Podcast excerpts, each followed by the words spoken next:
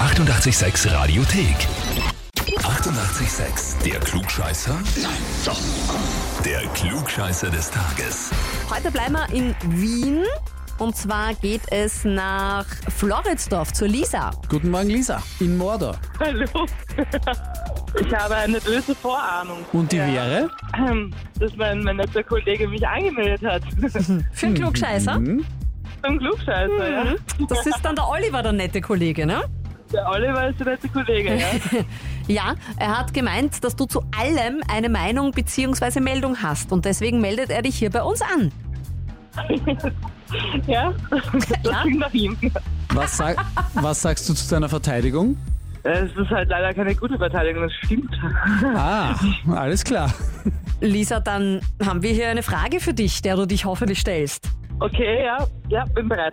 Sehr schön. Am 30. August 1873 entdeckt die österreich-ungarische Nordpol-Expedition unter Julius Peyer und Karl Weibrecht eine Inselgruppe, die sie nach ihrem Monarchen benennt, das Franz-Josef-Land. Hast du von dem schon mal gehört? Das Franz Josef Land, Mann. Okay.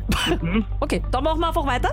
Die Heimreise wurde dann extrem abenteuerlich. Das Schiff wird nämlich im Packeis eingeschlossen und muss zurückgelassen werden.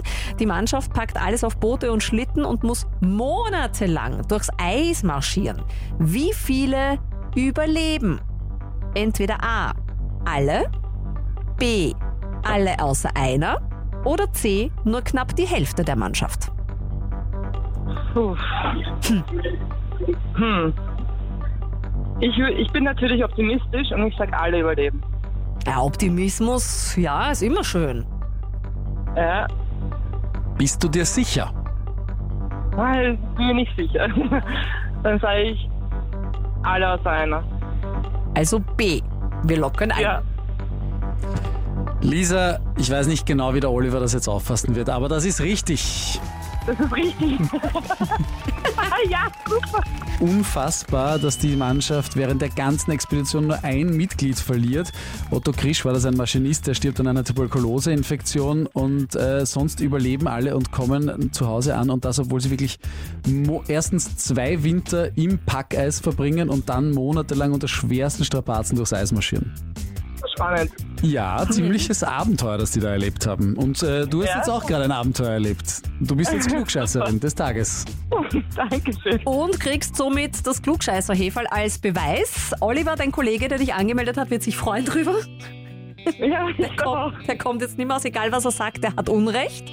Und äh, ja, dir wünschen wir viel Spaß damit und danke fürs Spielen.